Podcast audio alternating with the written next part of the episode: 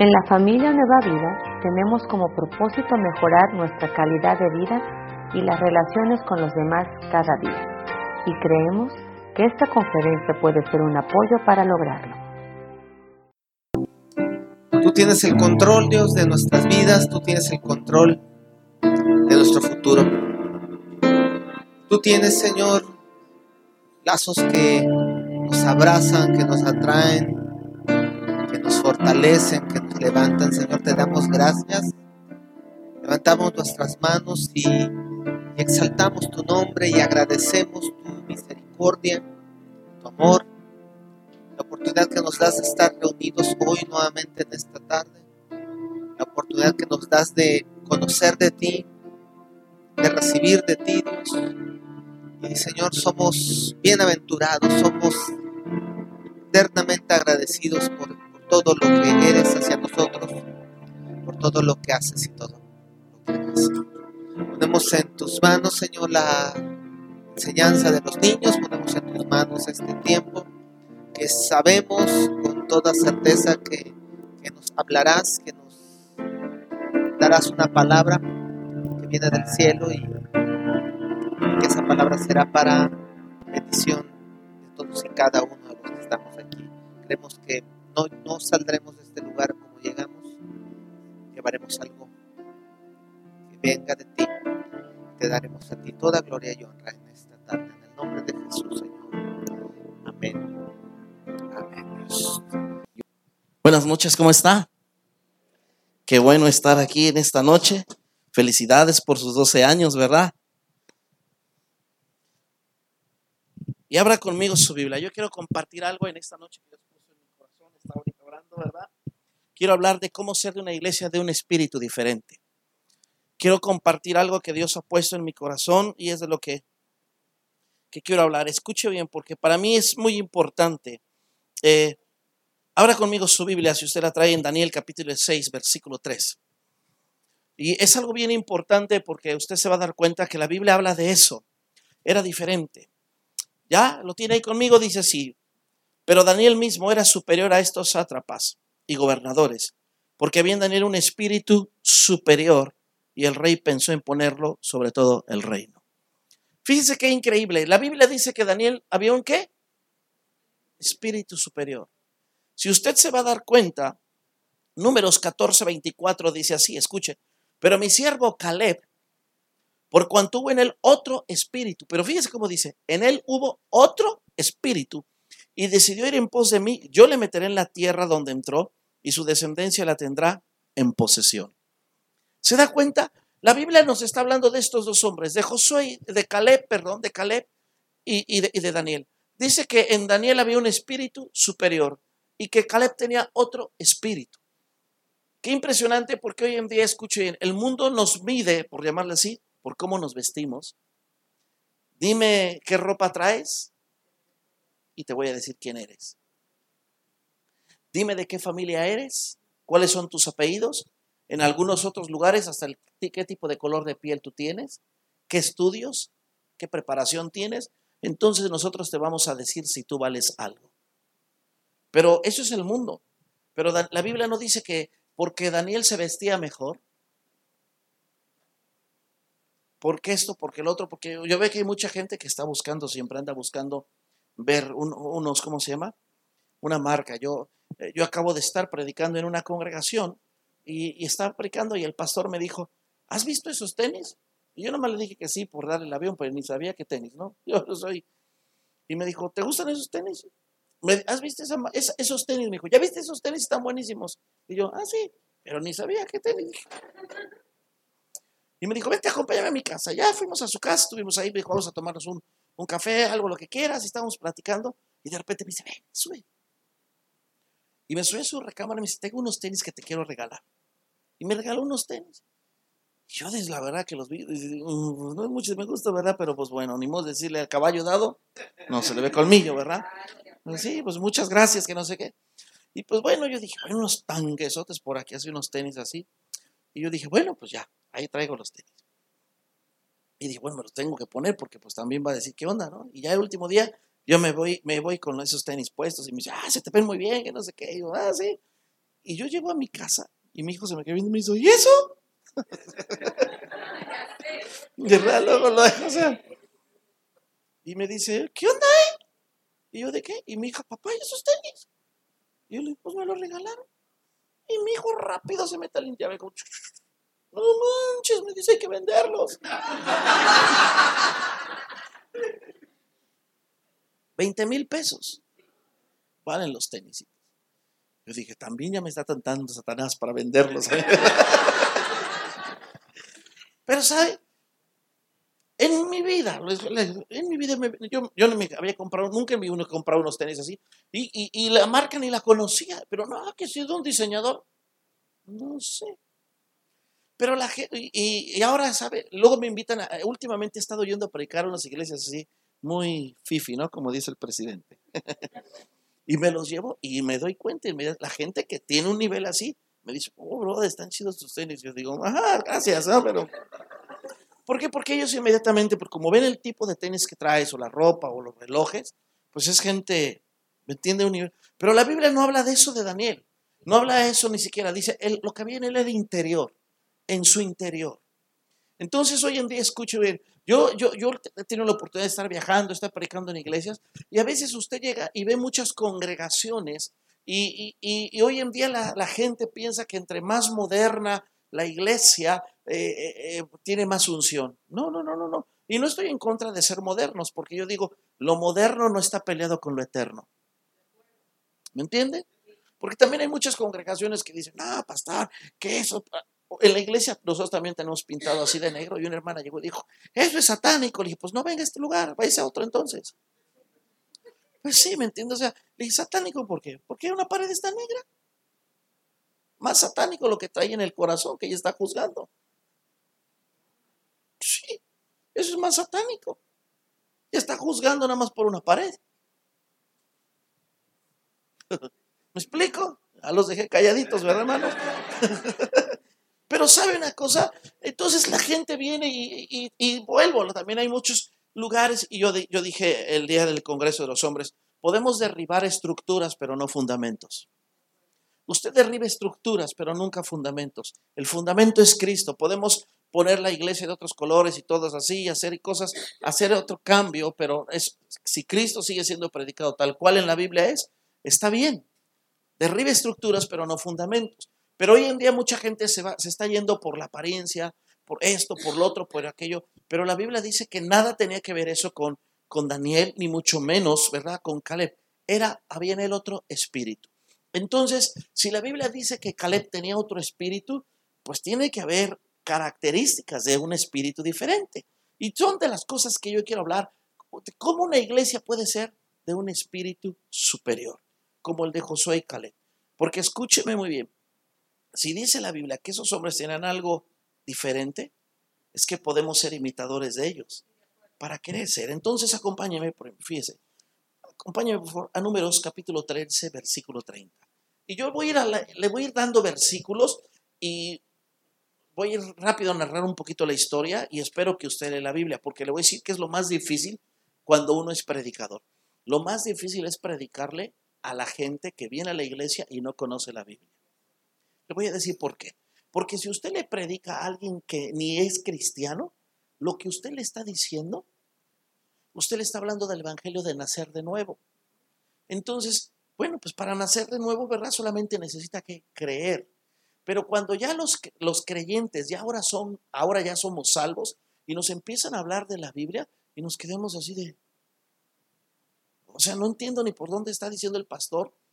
Eso es lo más, eso es lo más difícil.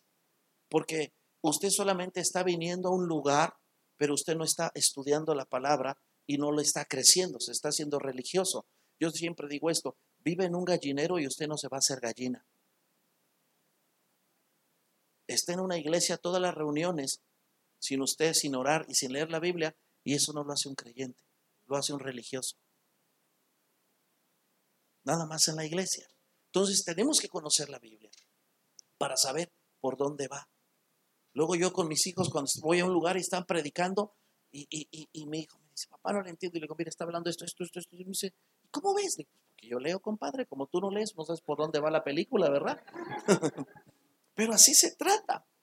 Entonces, versículo 13, 30 de números. Entonces Caleb hizo callar al pueblo delante de Moisés y dijo, subamos luego y tomemos posesión de ella porque más podremos nosotros que ellos. Si usted lee esa parte de la escritura, unos versículos antes, escúcheme, Moisés manda a estos hombres que son los espías a ver la tierra. Cuando ellos llegan, van a espiar la tierra, si realmente la tierra que Dios les ha prometido es la tierra que fluye leche y miel. Y estos hombres van, reconocen la tierra y traen desde hecho, dice, unos racimos de uvas muy grandes, que entre dos la verán cargando. Y cuando llegan y dan la noticia, ellos dicen, dice, la tierra por donde pasamos es tierra buena, tierra que fluye leche y miel. Vamos, nosotros y, y, dice que los otros diez que iban con él dijeron, no, no, no, no, no, no, no, no. Sí, sí, sí, es verdad, fíjate lo que quiero. Si es verdad lo que Dios dice, ah, es más, es verdad lo que Dios nos dijo que esa tierra es buena, pero ahí hay una bronca. Tenemos allá adentro los gigantes los hijos de Anak y de Atac, y, nosotros, a su parecer, éramos como langostas. Fíjate, estos no han salido a la guerra y ya se rindieron. Os están diciendo nosotros, ellos son gigantes y nosotros langostas. Pues, ¿Cómo es posible? Pero entonces dice que Caleb dijo, entonces él les dijo, entonces Caleb hizo callar al pueblo y dijo, subamos luego y tomemos posesión de ella porque más nosotros podremos que ella. Escúchame muy bien. Una primera característica de una persona que tiene un espíritu diferente es nunca escuches a una persona amargada y negativa. Contaminará tu corazón. Por eso Caleb le dijo, cállate mejor. Si no estás de acuerdo, cállate. Así es. Una vez en una junta, íbamos en donde estábamos en la iglesia en México, el pastor quería comprar un terreno y yo sentí en mi corazón que no bueno, él es el pastor. Y tuvimos una junta y todos dijeron, sí.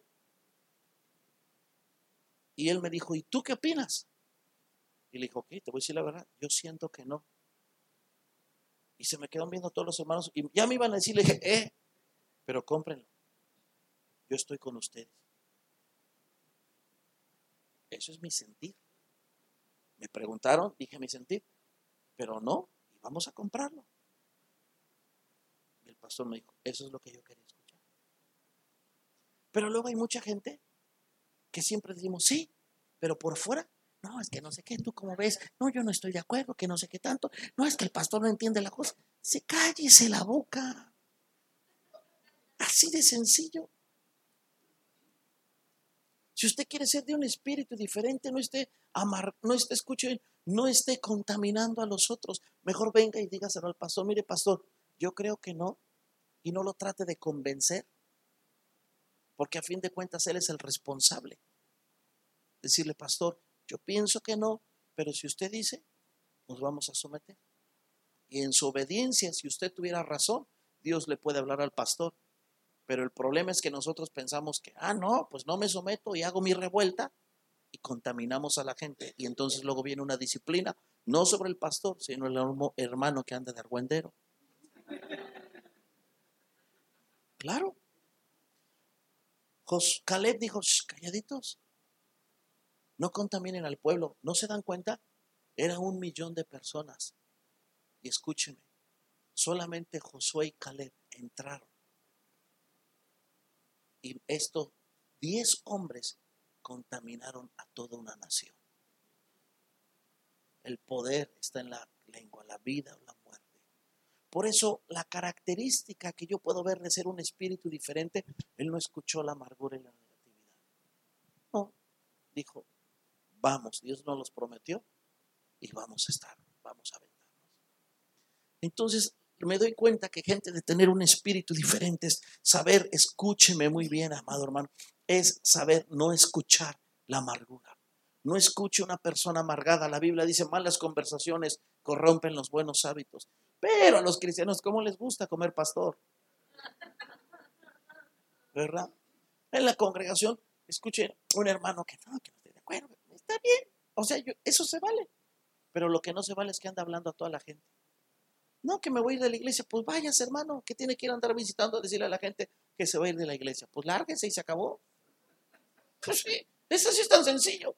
pero es para que vea que entonces el problema no es el pastor, el problema es la gente en su corazón. Porque escúcheme, si usted está en una escuela y no le gusta la escuela, ¿qué es lo que hace? No va. Usted no va a, despedirse con todos los alumnos. Me voy de la escuela, me voy de la escuela, me voy de la escuela. Lárgate a mí, ¿qué me importa? Pues sí, pero ¿cuál es el problema? ¿Se da cuenta la gente en su corazón? ¿Por qué está yendo a avisar a otra gente que se va? Porque él quiere sacar su inconformidad. Quiere contaminar a los otros para que también se vayan. Y eso es lo que dice la Biblia. Esos van a entrar a poseer la tierra. ¿Por qué? porque en ellos había otro espíritu. Había una actitud diferente. Números 14, 9. Por tanto, dice, no sean rebeldes contra Dios. Fíjate, contra Dios, ni siquiera contra Moisés. No sean rebeldes contra Dios, ni teman al pueblo de esta tierra, porque nosotros los comeremos como pan. Su amparo se ha apartado de ellos y con nosotros está Jehová. No les temas. Escúchame bien. Otra característica de tener un espíritu diferente, ¿sabes cuál es? Tener valentía. Porque Dios no nos dio un espíritu de cobardía, sino de poder, de amor y de dominio propio. Ahora te voy a hablar un poquito acerca del temor que tiene. Si quieres, ¿Estás grabando la predicación? Ok, si no, yo puedo estar sin el micrófono, ¿eh? pero está Escuchen lo que le voy a decir. El temor es un arma muy poderosa en las manos de Satanás. Y te voy a decir por qué. La Biblia dice que David mataba osos y leones, ¿no es cierto? Así dice, yo despacho osos y leones. Y si fuera poco, se echó un gigante que medía casi tres metros. Después, cuando su suegro le tenía envidia, lo mandó a, traer un montón de prepucios y le trajo, dijo tantos y David le trajo muchísimo más. O sea, David mató osos, mató leones, mató gigantes, mató, destruyó todo un ejército y aún el ungido de Dios, el rey mismo, su mismo rey, que estaba Dios, que, que Dios lo había ungido, que lo quiso matar y no lo pudo matar. Pero dice la Biblia que cuando David tuvo temor, huyó porque dijo, ya para que no me ande persiguiendo Saúl, me voy a ir a la ciudad de Aquis. Aquis eran los filisteos, el enemigo. Y cuando David se pasó a la ciudad de Aquis, dice que dijeron, no es este David el que dicen David hirió sus miles, Saúl hirió sus miles y David a sus diez miles. Y escuche lo que dice la Biblia. Y David puso esas, oiga, puso esas palabras en su corazón y tuvo miedo del rey y se fingió loco. Hizo crecer su barba. ¿Y qué dice la Biblia? que andaba pintando las barras. Ese tiene la culpa de los grafiteros, hermano. Ahí nacieron los grafiteros. Como el, como el del, ¿cómo se llama? ¿De dónde salió el jamón endiablado? Del Gadareno. Ahí también salió el jamón endiablado, ¿me entiende? Pero escúcheme muy bien. David era tonto, pero ¿cómo se fingió? ¿Por qué? Por el temor. O sea, quiere decir que David andaba en las calles y dice que la baba le escurría. Le quiero hacer una pregunta. ¿Cuántas veces nos llegó a pasar en la escuela que usted sabía una respuesta y por miedo no la contestaba, pero se la decía al de al lado? Y el de al lado decía, es tanto. Y le decía la maestra, un punto. Y decías. ¿Lo llegó a vivir? Porque era tonto usted. ¿Lo sabía? ¿Y por qué no lo dijo? Por miedo. ¿Te das cuenta? El espíritu de temor te hace actuar como torpe. No eres torpe, pero te hace actuar como una persona torpe. Una persona que siempre está con miedo insegura, nunca hace nada en su vida, porque siempre está con el miedo. Ay, no, ay, es que, ay, ay, y si no, y si no, y estos hombres fue lo que dijeron. Por eso, por tanto, no teman y no sean rebeldes, ni teman al pueblo, porque nosotros, con nosotros está Dios los los comeremos como pan. Su amparo se ha apartado de ellos y con nosotros está Jehová. Dice, no temas. Pero ve cómo le está diciendo, no tengan miedo, porque si ustedes tienen miedo antes de que salgan a la batalla se van a rendir. Siempre. La gente siempre está con un temor a una responsabilidad. Siempre está temor. Cuando nosotros, escuchen en la congregación, la iglesia donde estamos es un poquitito, un poquitito más grandecita que está, más o menos así. Pero escuchen, cuando nosotros nos pasamos a ese lugar, estábamos en mi casa, empezamos la congregación en mi casa. De mi casa nos movimos a un saloncito donde cabían 20 sillas nada más, pero bueno, cabían más que en mi casa. Pero la bronca era que no teníamos para los niños, entonces estamos en un salón de un hotel y rentaba el cuarto de un hotel y entonces a los niños les poníamos mientras películas y los tenemos ahí con videos cristianos, con enseñanza para tener a todos los niños. Pero ya, o sea, ya era muy difícil rentar el salón y y dijimos, vamos a rentar un lugar. Y conseguimos un lugar un poco más grande, un poquito más grande que este. Pero bueno, nosotros pagábamos cuatro mil pesos donde estábamos y de cuatro mil brincar a nueve mil pesos, pues es muchísimo. Y, y luego éramos solamente 16 personas. Perdón, éramos 12 personas. Usted sabe que son 12 personas y nosotros donde nosotros vivimos hace calor. Aquí no, hermanos. Ah, por eso yo, usted me ve, yo digo, estoy tan fresco. Yo veo todos aquí enchamarrados. Digo, Dios mío, coruco les van a salir como las gallinas de tanto calor. Yo estoy fresco. Digo, ay, qué fresco estoy. Y yo veo aquí a todos con chamarra. En la, iglesia del pastor Chávez en la mañana, veía a todos enchamarrados. Y decía, ¿pero esta gente enferma o qué? Dice, ay, y, había una hermana que traía hasta uno así como de piel acá. Yo dije, sacó acá, dijo, pues yo creo que es cuando lo pueden sacar. Porque pues, sí, porque yo entiendo se va, pero escuchen, nosotros amamos el frío, que venga el frío. Nosotros en el mes de julio estuvimos a 56 grados a la sombra. Eso es calor, ¿me entiende? Eso es calor. Entonces, donde nosotros vivimos, las paredes tienen que ser térmicas. Tienen que tener un aislante especial porque el calor no. Entonces, imagínate, estar en una iglesia un poquitito más grande que esta, pero tenemos 10 toneladas de aire acondicionado para que medio enfríe. Entonces, tú sabes lo que es meter. Y nosotros, aquí no sé, pero nosotros pagamos la luz mensualmente. Mensualmente. Tan solamente en la casa donde ustedes, en la casa de ustedes, donde yo vivo en México, yo pago eh, cada mes, cuando es la temporada de calor, pago cuatro mil, cinco mil, seis mil de luz. Y no es porque tenga dinero, sino que usted no puede vivir en una casa sin aire acondicionado a las temperaturas, porque son, son las 11 de la noche y estamos a 44 grados. Y son las 3 de la mañana y sigue a 40 grados. Por eso Mexicali está entre el segundo lugar más caliente del mundo, porque está 24 horas del día de temporada de calor, hace calor. No es como aquí que en la noche refresca. Entonces, escuchen, imagínate para 12 personas pagar 8 mil pesos de renta y aparte pagar la luz, que la luz nos viene como de 4 mil y fracción. Entonces ya se elevó. Y hay que pagar agua y hay que pagar teléfono. Pero cuando nosotros dijimos, hermanos, ya no cabemos aquí y tenemos que aventarnos. Y dijeron, vamos, pastor. No hubo nadie que dijera, ¿y cómo vamos a pagar? ¿Y cómo le vamos a hacer?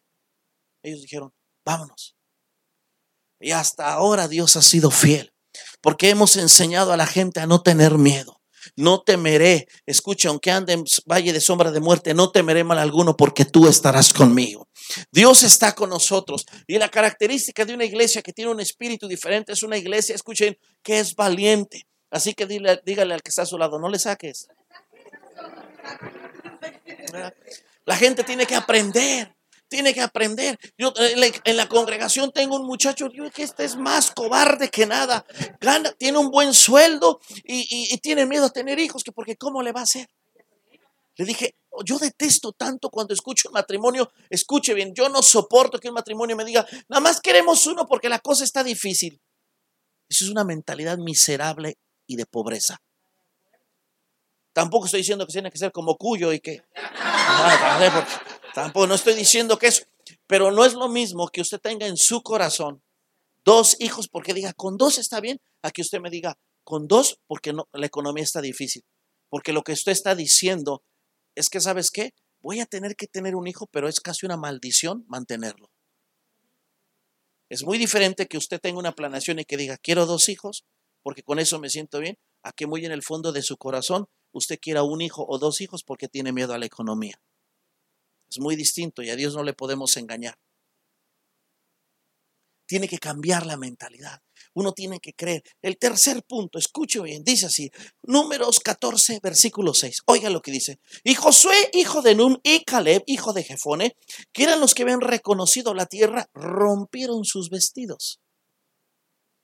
¿Por qué rompieron sus vestidos? ¿Por qué esta gente estaba hablando? No, no, no, no, no podemos entrar, no podemos. Y escuchen, dice que cuando estos escucharon esto, agarraron esto y rompieron sus vestidos. Le voy a decir por qué. En el Antiguo Testamento, cuando usted hablaba mal de Dios, cuando ustedes hablaban o blasfemaban algo, la gente rompía sus vestidos en un señal de indignación. De mole. ¿Cómo es posible? Y ¡pum! se rasgaban la ropa. Eso hoy en día hace falta tanto en las iglesias no religiosidad, pero así hace falta un celo santo por las cosas de Dios. Hoy en día la iglesia ha perdido un celo por las cosas de Dios. No hablo de una religiosidad, hablo de un celo. Hoy en día, escuche bien, las señoritas, tú las ves que muchas señoritas van a una congregación, pareciera que van, van a un antro. Porque piensan que dicen, es que no somos religiosas. No se trata de religión, se trata de que tiene que haber un pudor y se trata de que tiene que haber un poquito de decencia. Pero hoy en día se ha perdido un celo por las cosas de Dios.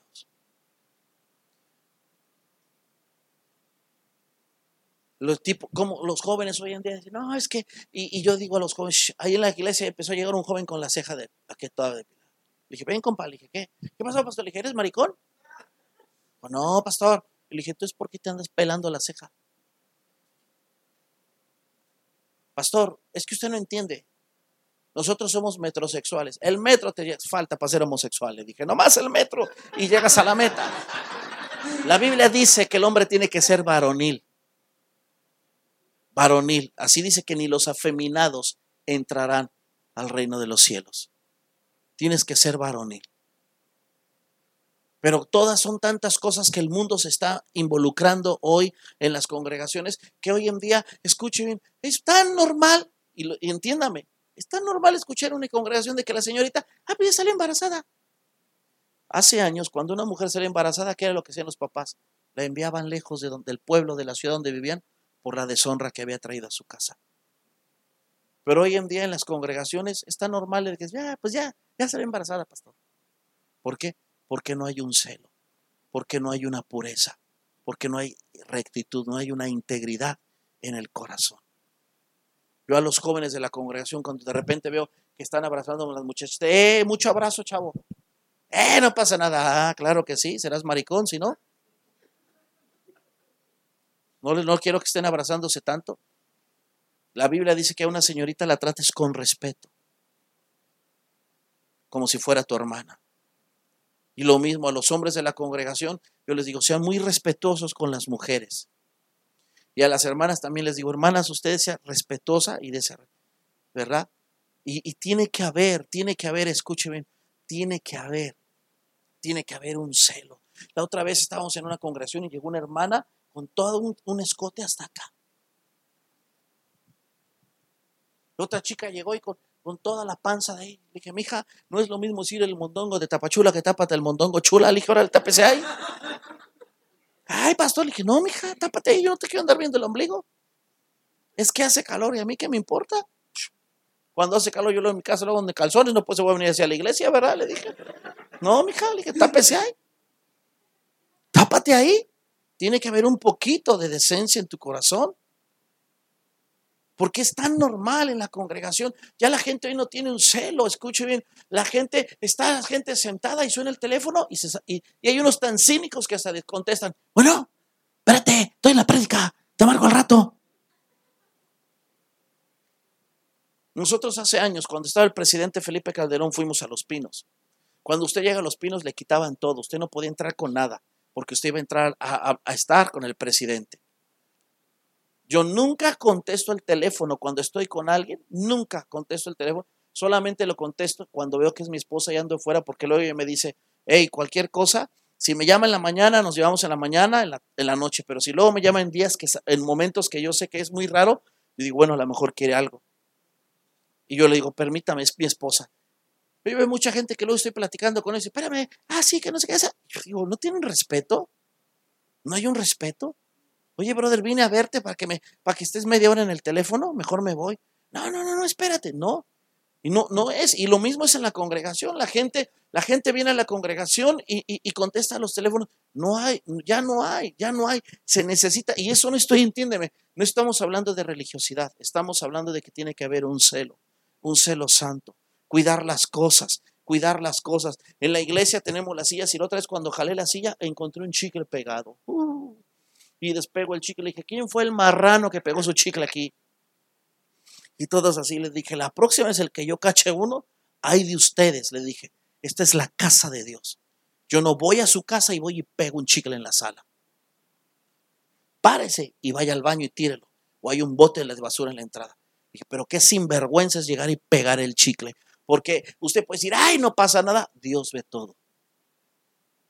Yo tengo un amigo, escuchen, que se, ¿sabe qué hacía? Me dice, ahorita vengo. Y agarraba, ¿a dónde vas? Al baño. Ah, ve. Y se llevaba la Biblia a leer. En lo que él estaba haciendo del baño, leyendo la Biblia. Y yo le dije, hagas eso. Ya, ya, ya, ya, ya. No sea religioso. Le dije, no, mira, no es que sea religioso, pero yo no siento que yo no me voy a hacer del baño y estar leyendo la Biblia.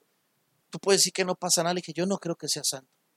Tú eres bien religioso, me dijo. Bueno, estábamos en un evento y nos dicen, va a venir un hermano que Dios luce en la profecía. Y ahí estamos, bueno, pues vamos, ahí vamos todos. Y de repente le, estaba, él estaba atrás de mí, me dice, le dice el predicador, ¿tú? Y yo, yo, y me dijo, no, no, no, el moreno de atrás, dijo, el que tiene la chamarra azul. Y era mi amigo. Y él se para bien contento, ya, ya me va a profetizar. Y le dice, te voy a decir una cosa, Dios dice que no lea su palabra santa en un lugar inmundo no le agrada. No es santo lo que tú haces. Y yo nada más volteé y le dije, ¿qué ole negro? Porque para lo que nosotros no es, no es tan santo, no nos damos cuenta que para Dios es santo. Entonces estos hombres tienen un celo por las cosas de Dios. Usted quiere ser de un espíritu diferente, tenga un celo por las cosas de Dios. Yo veo, yo cuido mucho lo que veo en la televisión. Yo he estado con mis hijos y de repente vemos que empieza a una CNFL, eh, quita esa cosa. ¡Ay, que le adelantamos! Quita esa mugre, vámonos. Yo nunca estoy con gente que cuando veo que empiezan a hacer chistes en doble sentido, empiezan a hablar así, en, ah, mejor agarro y me voy. No me gusta. Quiero cuidar mi corazón. Quiero cuidar mi corazón.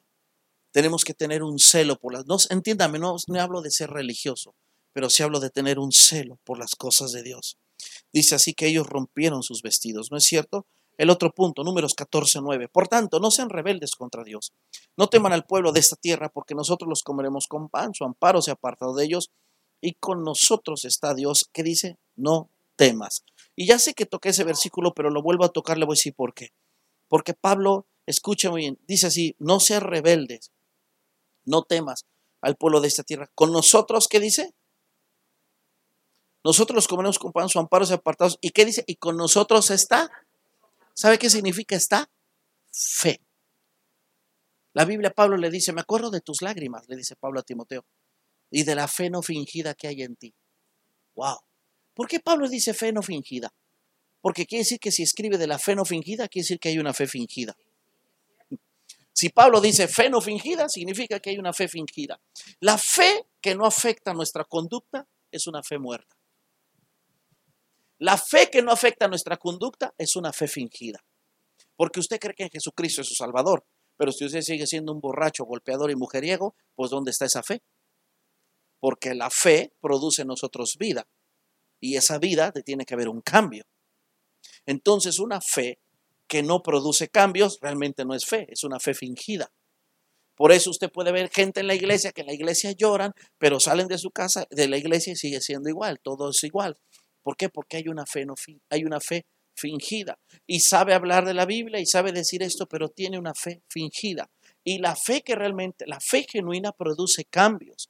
Por eso escuche bien, cuando alguien se entrega a Jesús es un proceso y usted realmente no cambia del día a la mañana, o hay unos que empiezan a cambiar más rápido que otros, pero pasa el tiempo y después cuando tú los ves dices, ¿qué te pasó? ¿Por qué? Porque realmente hay una fe viva, una fe genuina. Pero la fe fingida la fe fingida no produce cambios. No produce cambios. Y este dice, no teman, con nosotros está. O sea, él tenía una certeza. Por eso es que este decía, vamos, vamos, vamos a pelear, vamos a pelear. ¿Por qué? Porque él sabía que Dios estaba con ellos. Él sabía que Dios estaba con ellos. Ellos no estaban dudando. Yo me acuerdo un, chico en Veracruz, escúcheme aquí, en, en, en Acayuca, en Veracruz, él estaba predicando, está predicando y el muchacho dice, él esta noche Dios va a empezar a sanar y empieza a orar y, Dios empezó a sanar a la gente.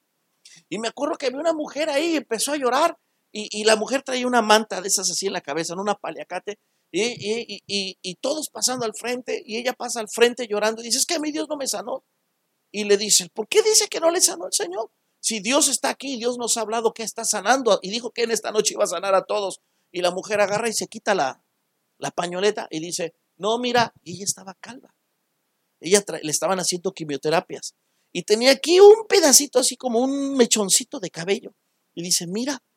Y el muchacho agarró y le dijo, no diga que Dios no la sanó. Y le agarró así el mechito y ¡fum! le jaló así. Y en el instante le salió todo el cabello a la mujer. Todos se quedaron así. De, un gritadero, un lloradero de la gente donde Dios había hecho la obra. Y teníamos amigos que decían, ay, no, no puede ser, no puede ser. O sea, y están en la iglesia, pero no creían.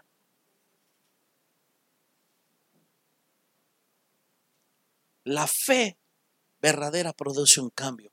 Y él dijo, con nosotros está Dios. Y le escuche, escuche bien. Caleb estaba, sabía que los otros, hablando humanamente, eran mayor que él, eran más fuertes, eran, eran, eran gigantes. Pero él no estaba, él no estaba viendo la estatura de esos hombres. Él estaba viendo al Dios que estaba atrás de ellos. Y era lo que ellos sabían. Tenía una fe no fingida. Deuteronomio capítulo 1, versículo 35 al 36. Vamos a ver otra característica de una iglesia que tiene un espíritu diferente. No verá hombre alguno de estos, de esta mala generación, la buena tierra que juré que había de dar a vuestros padres. Excepto Caleb, hijo de Jefone, él la verá, y a él la daré la tierra que pisó y a sus hijos, porque ¿qué? Ha seguido fielmente a Jehová. Otra característica de tener un espíritu diferente, ¿sabes cuál es? Mantente fiel ante cualquier circunstancia. Hay que aprender a ser fieles. Hay que aprender a ser fieles. La mayoría de la gente es fiel cuando le va bien, pero cuando nos va mal, ya nos vamos a la iglesia. Y aprendemos, tenemos que aprender a ser fieles ante cualquier circunstancia. Hay mucha gente que deja de asistir a las congregaciones, escuche bien, y yo siempre he dicho algo y me mantengo firme. El pastor podrá robar, el pastor pudiera ser un asesino, un borracho. Toda la iglesia podría ser de lo peor, pero eso nunca va a justificar que aunque usted se vuelva al mundo. La gente que realmente se ha entregado a Jesús podrá pasar cualquier cosa en todas las iglesias, pero ellos van a como Job. Su esposa le dijo, ¿aún retienes tu integridad? Maldice a tu Dios y muérete. Y él se mantuvo firme ante el Señor. Nosotros hemos pasado por momentos difíciles, eh, no una vez, eh, varias veces, pero eso no, eso no cambia de que nosotros nos alejemos del Señor. El año pasado tuvimos la oportunidad, mi esposa y yo estábamos en España y fuimos a ver a unos pastores amigos de nosotros. Y cuando fuimos con ellos, el pastor me dijo, nosotros supimos lo que les pasó, Ricardo. Y me dijo, nosotros pensamos que ustedes se iban a alejar de Dios. Y yo le dije, no, ¿por qué me iba a alejar de Dios? es que lo que les hicieron y le dije, ¿a quién iremos? Si solo Él tiene palabras de vida eterna. ¿A quién iré? ¿Me explico? No podemos. No podríamos irnos. No podríamos. ¿Cómo, ¿Cómo, me voy a alejar del Señor? Es que te hicieron esto. sí, lo hicieron. Pero eso no significa que yo tenga que darle la espalda al Señor. No, no, no. Y la Biblia dice que este hombre se mantuvo fiel, dice, se mantuvo fiel ante cualquier circunstancia. Y no lo dice, no lo dijo Caleb, fue Dios el que lo dijo, hey, se mantuvo fiel. A mi siervo Caleb, a él le voy a meter. ¿Por qué? Porque él me ha seguido fielmente. Ha seguido fielmente. Manténgase fiel ante cualquier circunstancia. Eso es lo que hace ser una iglesia de un espíritu diferente de un espíritu superior. Ahí va el otro punto, hermanos. Josué capítulo 14, versículo 7 al 11. ¿Vamos bien de tiempo? Sí, ¿verdad? Dice, usted va bien, dice, nosotros ya nos vamos, ¿no? Números 14, versículo 7 al 11, dice así, yo era de edad de 40 años cuando Moisés, siervo de Dios, me envió a Cades Barnea para reconocer la tierra y yo le traje noticias de cómo la sentí en mi corazón. Y mis hermanos, los que habían salido conmigo, hicieron desfallecer el corazón del pueblo, pero yo cumplí siguiendo a Jehová mi Dios. Entonces Moisés juró diciendo, ciertamente la tierra que yo tu pie será para ti y para los hijos en la herencia perpetua, por cuanto cumpliste siguiendo a Jehová mi Dios. Ahora bien, Dios me ha hecho vivir como él dijo. Fíjese, ¿estos qué? 45 años desde el tiempo que Dios habló estas palabras a Moisés. Cuando Israel andaba por el desierto. Y ahora, mira lo que dice. Y ahora, he aquí hoy, soy de edad, ¿de qué? 85 años. Todavía estoy tan fuerte como el día que Moisés me envió. ¿Cuál era mi fuerza entonces? Tal es ahora mi fuerza para la guerra y para salir y para entrar. El segundo, el sexto punto que yo le podré decir, escuchen, de ser una iglesia diferente, ¿sabes cuál es? Aunque pasan los años, se mantiene fresco en su espíritu. Qué triste es ver jóvenes. Yo digo que a veces hay jóvenes que por fuera son jóvenes, pero por dentro están más, más arrugados que un sobaco de tortuga. Tienen un espíritu viejo horrible. Yo acabo de estar en Canadá la semana pasada. Éramos 500, éramos 500 entre pastores y servidores, todos los que estábamos líderes en la iglesia. Y en el, el, receso, a la hora de la comida, ¿sabe quién estaba de mesera? De mesera, sirviendo y no estaba así con que una anciana de 90 años. Qué bueno que vino, pastor. Qué gusto. Oh, bless you, bless you. Los bendigo y nos abrazaba y te daba un beso. Para mí es un placer servirle. Qué gusto, qué necesita. Y a cada ratito, y estaba, estábamos comiendo y la ancianita ahí al lado. ¿Necesita algo, pastor? Aquí hay personas que tienen 60 años y vienen y dicen, pastor, ya me vengo a jubilar. Pues si no he hecho nada, ¿de qué se va a jubilar? Si no he hecho nada en su vida. ¿Me entiende? Este hombre tenía 45 años cuando entró y espió la tierra. Han pasado 40 años porque sus hermanos murieron en el desierto y estuvo 40 años dándole vueltas al desierto. Pero el día que tiene que entrar viene y le dice, eh, ¿cuál era mi fuerza? Hace, hace 40 años sigue teniendo la misma fuerza para la guerra, para entrar y para salir. Como diciendo, pues tal vez por fuera me ves un poquito más acabado, pero sigo teniendo un espíritu joven, sigo teniendo fuerzas, ganas de vivir, un deseo de pelear. Y hoy en día hay mucha gente, escuchen, que tiene un espíritu viejo. Es verdad. Por eso muchas iglesias hoy en día no pueden avanzar. El problema, escuche bien, el problema no es la economía, el problema está en la actitud. Una iglesia no carece de fuerza ni de dinero, carece de, disposición. Una iglesia nunca va a carecer de fuerza ni de dinero, va a carecer de disposición. Porque escuche, yo estaba en un congreso donde el pastor dice, necesitamos pagar en esta noche, necesitamos pagar mil dólares. Y había como mil quinientas personas. Y vamos a levantar una ofrenda. Dos mil dólares, perdón, dijo. Dos mil dólares y se levanta una ofrenda y entre mil quinientos se levantaron mil dólares. Dije, qué vergüenza. Y dice, pastor, nos hacen falta mil dólares. ¿Quién puede dar? ¿Quién puede dar? Y nadie. Y de repente el pastor se quita su reloj y dice, hermanos, mi reloj vale como tres mil dólares. Lo acabo de comprar. Tengo hasta la factura porque lo compré en la avenida para acá. Que me gustó. Quien dé mil dólares, se lo llevo, pero hay que pagar la cuenta. Y un pastor se levantó rapidísimo a comprarlo. Yo dije, qué cinismo. O sea, había dinero, pero lo que no había era la disposición. Pero cuando hubo ganancia para él, entonces sí me paro y lo compro.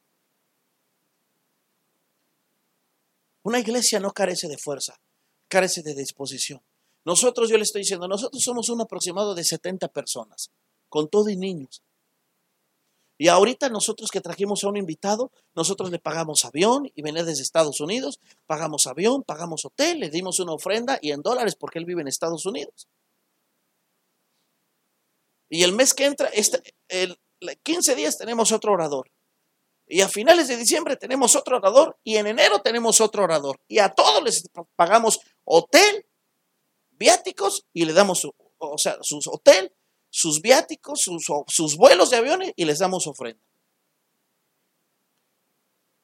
Y, y nunca, y, y, nunca decimos, híjole, ¿y cómo le vamos a hacer para pagarle? No, señor. Yo le digo, hermanos, viene un orador y tenemos que responder todos porque el obrero es digno de su salario. A darle. Y los jóvenes les dije, muchachos, a ustedes les toca, vamos a hacer un congreso de jóvenes. Gloria a Dios. Ok, ustedes pagan el boleto. Costó 12 mil pesos el boleto. Y el líder de dijo, ¿y cómo le vamos a hacer? Le dije, ese es tu problema, no el mío. A mí me das el dinero para tal fecha. Le dije, porque ustedes tienen que aprender a trabajar. Una iglesia no carece de fuerza, carece de disposición. Caleb dijo, ah, tengo 85 años, pero sigo teniendo la misma fuerza para la guerra, para pelear, para entrar y para salir. Entonces, una iglesia necesita tener movimiento, movimiento. Adultos, jóvenes, todos. La mayoría se da cuenta, la mayoría de las iglesias, los que, los que hacen todos son los jóvenes. No, señor, agarre también a personas adultas y usted trabaja. Y, en la iglesia en Canadá es lo que estás aprendiendo. Tú ves, escuchen, los hermanos dicen, a ver, los maestros de los niños, y siempre son maestras o maestros. No, dice, no, aquí no, usted es un adulto y un joven. Trabajen los dos. El adulto con la sabiduría y el joven tal vez con la fuerza. La Biblia dice que cuando araban la tierra ponían un buey viejo y un buey, buey joven. Entonces ahí ponen a un adulto y a un joven. A un adulto y a un joven. Y a servir. Y los que están vendiendo talento, un adulto y un joven. ¿Por qué? Porque también es, entiende alguna cosa. Porque en todas las iglesias no nos damos cuenta, pero hay una división. Está el grupo de mujeres que hacen las cosas de mujeres. Está el grupo de hombres y los, y los jóvenes en su onda. Pero cuando un anciano conoce muchas veces a un joven, ni lo conoce. Entonces, el problema no es, eh, y decimos, no, que si son las iglesias grandes no hay comunión, no. El problema es que no tenemos una buena estrategia. Esos hermanos son 10 mil miembros. 10 mil miembros en su congregación. Y tú platicas con todos y todos los jóvenes saludan a todos los viejitos. Hey, ¿cómo está? Y platican y, y tú ves a un joven sentado con un viejito y platicando y al rato lo ves en la cafetería con otro. ¿Por qué? Porque los pastores los van turnando, que los van poniendo a trabajar juntos, juntos, juntos, siempre para que dice, ¿por qué? Porque tanto los ancianos van aprendiendo, se sienten, ellos deben tener mucho que dar, pero los jóvenes también tienen mucho que dar. Somos una familia. Entonces es cuestión, escuchen, de tener un, un espíritu distinto, una actitud diferente. Y eso es lo que por eso Caleb entró y poseyó la tierra. No solamente porque él cantaba y predicaba y oraba, no, porque había actitudes en él. Y sabe una cosa, nos damos cuenta, amados hermanos, que no son actitudes. Escuchen, estas cosas no están lejos de nosotros. No están lejos de nosotros. Estas cosas están al alcance de nosotros. O sea, no estamos hablando, cuando yo siempre que predico, a mí me gusta predicar, sabe, muy práctico, muy sencillo que son cosas que cualquiera las puede cumplir. No son cosas inalcanzables. No estoy diciendo, usted tiene que orar cuatro horas, ni yo las oro. ¿Por qué? Una vez un hermano me dijo, hermano, vamos a orar a las tres de la mañana para reprender al diablo. Dije, no me paro a reprender. No, dije, no me paro a las tres de la mañana a buscar a Dios, mucho menos al diablo. Pues sí, Vamos a andar a las 3 de la mañana para reprender al diablo. Si a esas horas no busco a Dios, mucho menos voy a ir a pelear con el diablo. Déjame dormir, compadre. ¿Por porque la gente o sea, no estamos hablando de cosas de que usted tiene que orar tantas horas, no. Lo que nosotros tenemos que hacer, sí es hora, pero hay que... Lo que cambia una ciudad, escúcheme, y lo que va a cambiar una, una nación, no es lo que yo sepa, es lo que yo haga. Lo que cambia un, un, lugar no es lo que sabemos, es lo que hacemos. Yo puedo saber mucho de amar a la gente, pero si no la amo, no va a cambiar. Yo puedo saber mucho de cómo tratar a mi esposa, pero si no lo llevo en práctica, no va a cambiar. Entonces, lo que cambia no es lo que sé, es lo que hago. Lo que llevo en práctica. Y el último punto, Josué 14, 12. Dame pues ahora este monte, el cual habló Dios aquel día, porque tú oíste en aquel día que los amaseos estaban allí y que hay ciudades grandes y fortificadas. Fíjate, y no está negando que hay ciudades grandes y fortificadas. Y luego fíjate cómo dice, Quizá Dios entregará los, Dios, Dios estará conmigo y los echaré como Dios ha dicho. Ahora, fíjense lo que dice, dame pues ahora este monte, el cual habló Dios aquel día. ¿Qué día? Hace 40 años. Porque cuando le dijo, toda esta gente no va a entrar, solamente vas a entrar tú, Caleb y Josué. Pero estos hombres van a tener que morir y cuando ellos hayan muerto, entonces tú vas a entrar. ¿Sabes qué significa eso? Escúchame. No perdió la visión de lo que Dios le dijo a pesar de que los años habían pasado. Se mantuvo como viendo al invisible. O sea, tenía bien claro a lo que Dios lo había llamado a hacer.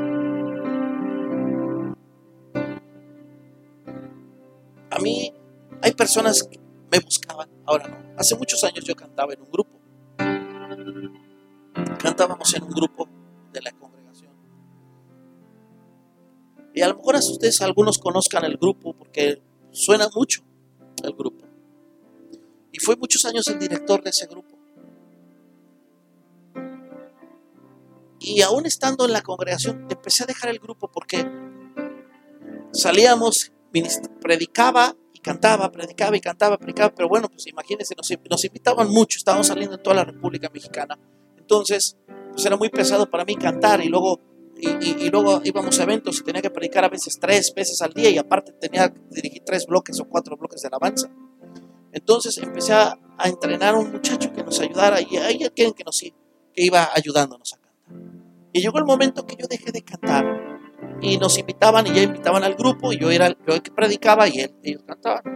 Pero cuando el Señor nos llamó a Mexicali, me empezaron a hablar de que, oye, no quisieras ahora tú, pues ya no estás con el grupo, pero no quisieras tú grabar un CD.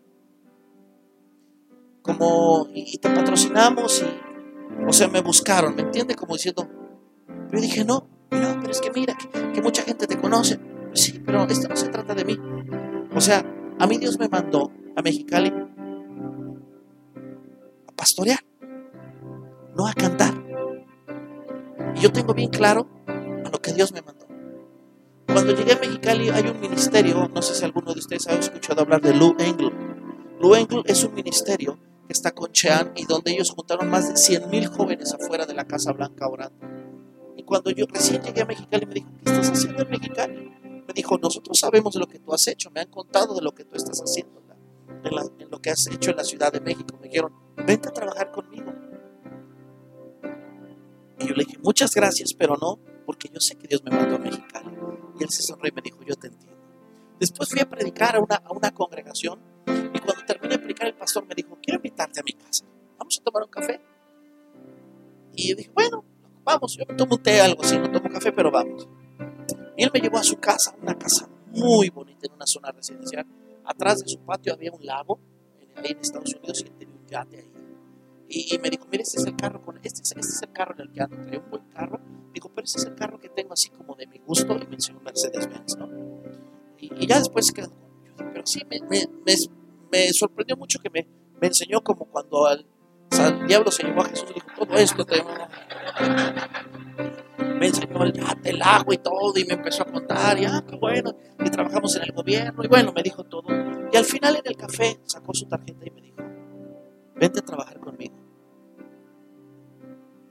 Me dijo, te arreglo papeles a ti y a tu esposa, a tus hijos. Trabajaban ellos en el gobierno, dice, yo no sé si usted sepa, pero estudiar la universidad en Estados Unidos es muy caro, no es como aquí. Me dijo, becamos a sus tres hijos. Damos una casa como la que tú, como la que ves que yo tengo. Te damos carros, en Estados Unidos una persona gana un sueldo aproximadamente de 600 dólares. Es lo que gana una persona, una persona que trabaja. 600 dólares, 800 dólares, pero ya ganar mil dólares en Estados Unidos ya es un muy buen sueldo. Entonces él me dijo, te podremos pagar dos mil dólares a la semana. ¿Decides? Vente. Y yo agarré la tarjeta y me la guardé aquí y le dije, gracias, pero yo estoy ahí donde el Señor me llamó. Y no lo hice delante de él para no ser grosero, pero cuando yo llegué a mi casa rompí la tarjeta. Porque yo sé a dónde Dios me mandó. Y para muchos me dicen, ¿qué estás haciendo ahí? Todo el mundo te conocía en una iglesita. No, no es una iglesita. Es una iglesia que está en crecimiento pero no siempre va a ser una iglesita. Para muchos puede ser una iglesita, pero así dijeron de Jesús. Qué bueno va a salir de ahí. Pero estamos porque tenemos bien claro a dónde Dios nos llamó. Porque cuando el diablo no te frena, te empuja. Y no toda, no toda oportunidad significa que es una bendición. Cuando tú tienes bien claro a dónde Dios te envió, nada te va a mover. ¿Se dan cuenta? Son cosas que Caleb tenía en su corazón, que usted y yo las escuche bien, las podemos tener. Solamente con eso termino. Es cuestión de decidir. Estas cosas sí es con oración, pero también es con decisión. Es con decisión. Es con decisión. Es tomar una decisión y decir, voy a cambiar tengo que tener un espíritu diferente. Voy a dejar la crítica, voy a dejar los temores, voy a dejar la inseguridad, voy a dejar voy a dejar, ¿verdad? El miedo. Voy a mantenerme firme, porque más fuerte que mis, más fuerte que mis emociones tienen que ser mis convicciones.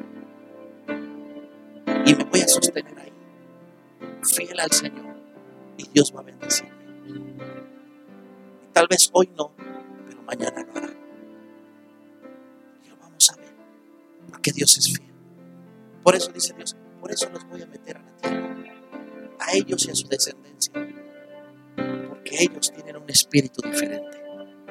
Y hoy en día Dios está necesitando iglesias en México con un espíritu diferente.